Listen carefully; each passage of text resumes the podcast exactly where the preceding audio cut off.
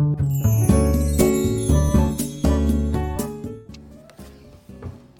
い、おはようございます。美容師をしています。カナダと申します。このチャンネルではスマート経営をすることで一人サロンでも利益を最大化することができた僕が美容のこと経営のことを毎朝7時にお話をしています。はい、えー、今日のテーマはですね情報発信をしないのはもったいなすぎるという、まあ、そんなテーマでお話をしようと思います。まあ、特にですねあのそうですね特にアラフォー世代以上の方にお伝えしたいというか、まあ、特にあの言いたいことかなっていうちょっと内容なんですけど、まあ、情報発信、まあ、SNS の発信とか、まあ、何か発信をするっていうのは、まあ、趣味でやることは別としてこのお仕事で、まあ、例えば僕ら美容師で言えば美容師お客様の集客とかも今はもう SNS がもうメインにはなっていますよね。うんまあ、とか、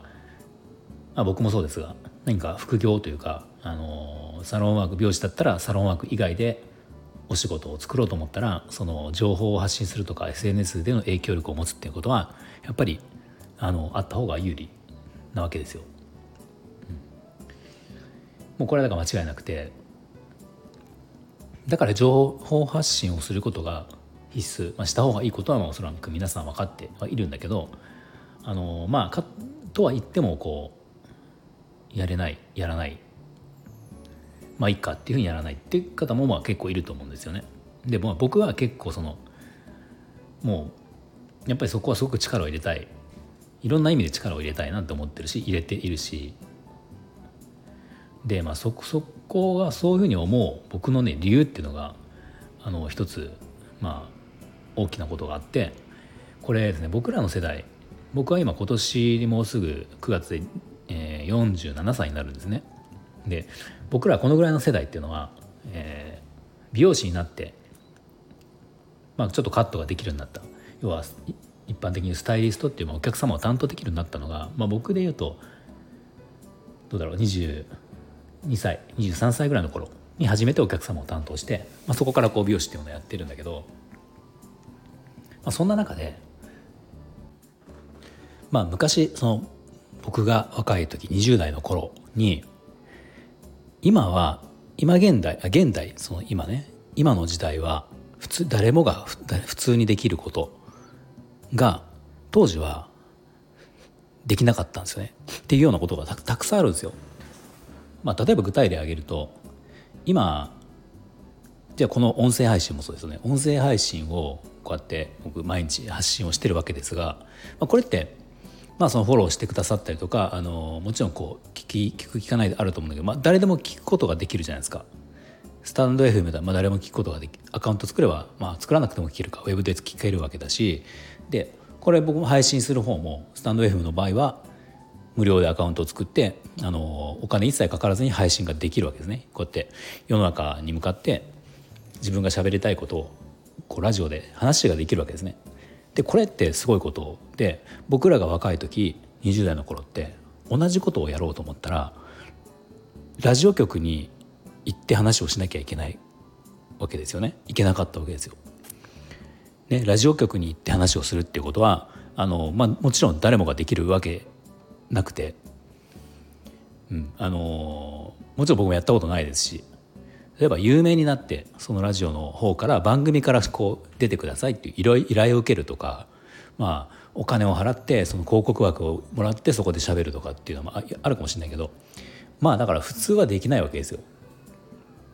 これが今普通に誰でもできる。ね、だからまあ当時で例えば毎日そのラジオの番組を持って話をしようともし依頼をされてなくて自分でお金を払ってやろうと思ったらいくらかかるか分かんないけどこれが今タダでできるんですよね。うん、しかもスマホに喋るだけでできるってこれすごいことで、ね、そんなの使わない手はないじゃんって思うんですよ。でまあもっと言えば例えば YouTube ですよね YouTube、まあ、僕は YouTube 今やってないけどあのまあ、YouTube にしてもそのインスタのねあのインスタライブとか、まあ、リールなんかもそうだけど動画を例えば発信しようと思った時に、まあ、これも今は誰でもできますよね、うん、手軽にできます。これ僕ら若い時だったらあのテレビ。まあ、テレビですよね。テレビに出ないといけない。テレビとか、まあ、そのローカルだったらこう地元のケーブルテレビとか、まあ、こういうのはやっぱ普通の一般的な人たちが出ようと思ったらこれもお金がいるよ必要ですよね。かなり高額な広告費宣伝広告費を使ってそのテレビで話をするとか宣伝をするとかしなきゃいけない、まあ、それ以外だったらもうやっぱりこれも有名になって番組の方から依頼を受けて出るしかないっていう。でこれが YouTube 今の YouTube だったら、まあ、YouTube じゃなくても動画インスタとかでも動画を簡単に配信ができるので誰でもできるんですよ。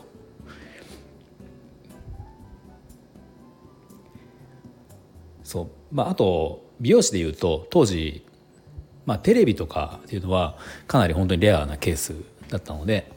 僕らのその20代の時に一番その売れた売れないっていう、まあ、この人売れてきたなとか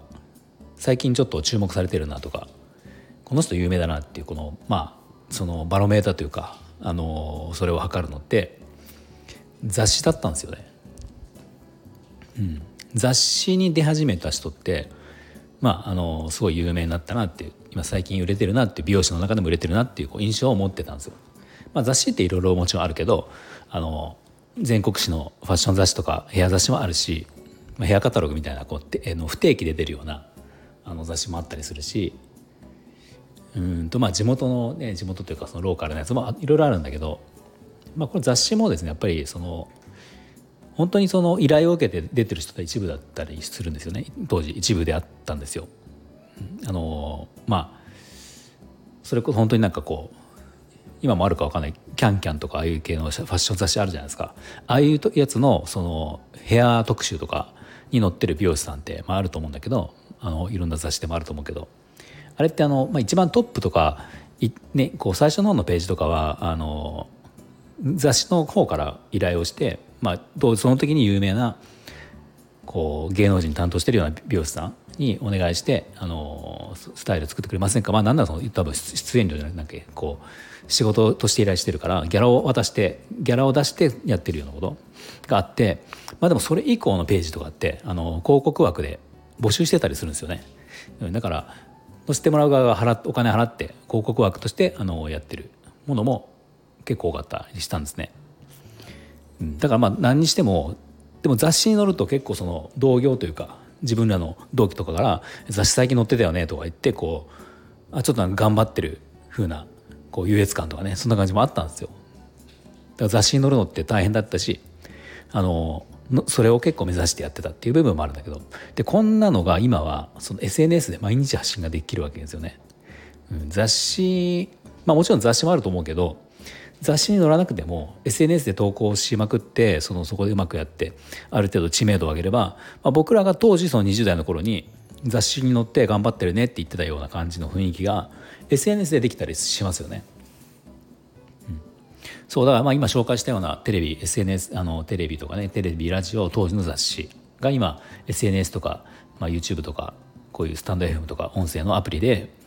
まあ、誰でもできるようになってしまったんですよね。うん、だからこれをなんかやらないのは僕はすごくもったいないなと思うしチャンスがめちゃめちゃ広がってるあの落ちているし、うん、あのそうなんです。やらない理由がないですよね。多分僕らの世代僕らというかさっき言っただからアラフォー世代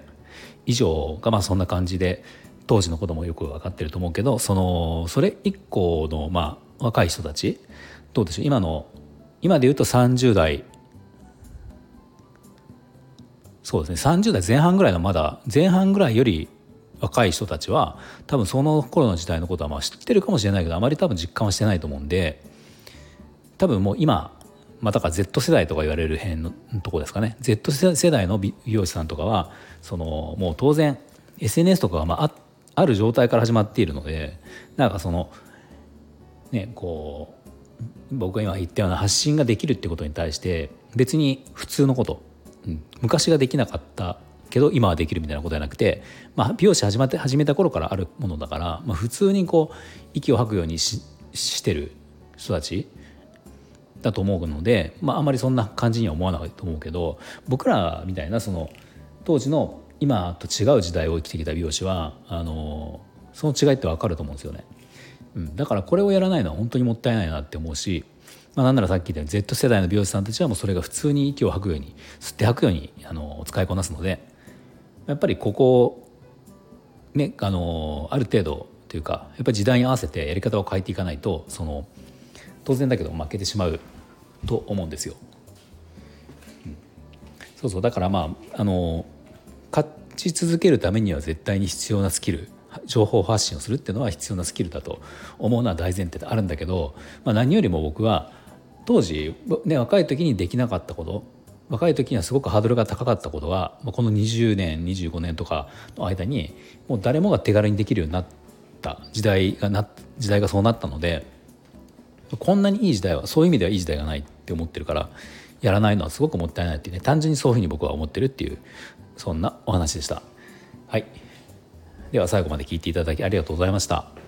何か少しでも参考になりましたらいいねボタンフォローをぜひお願いします。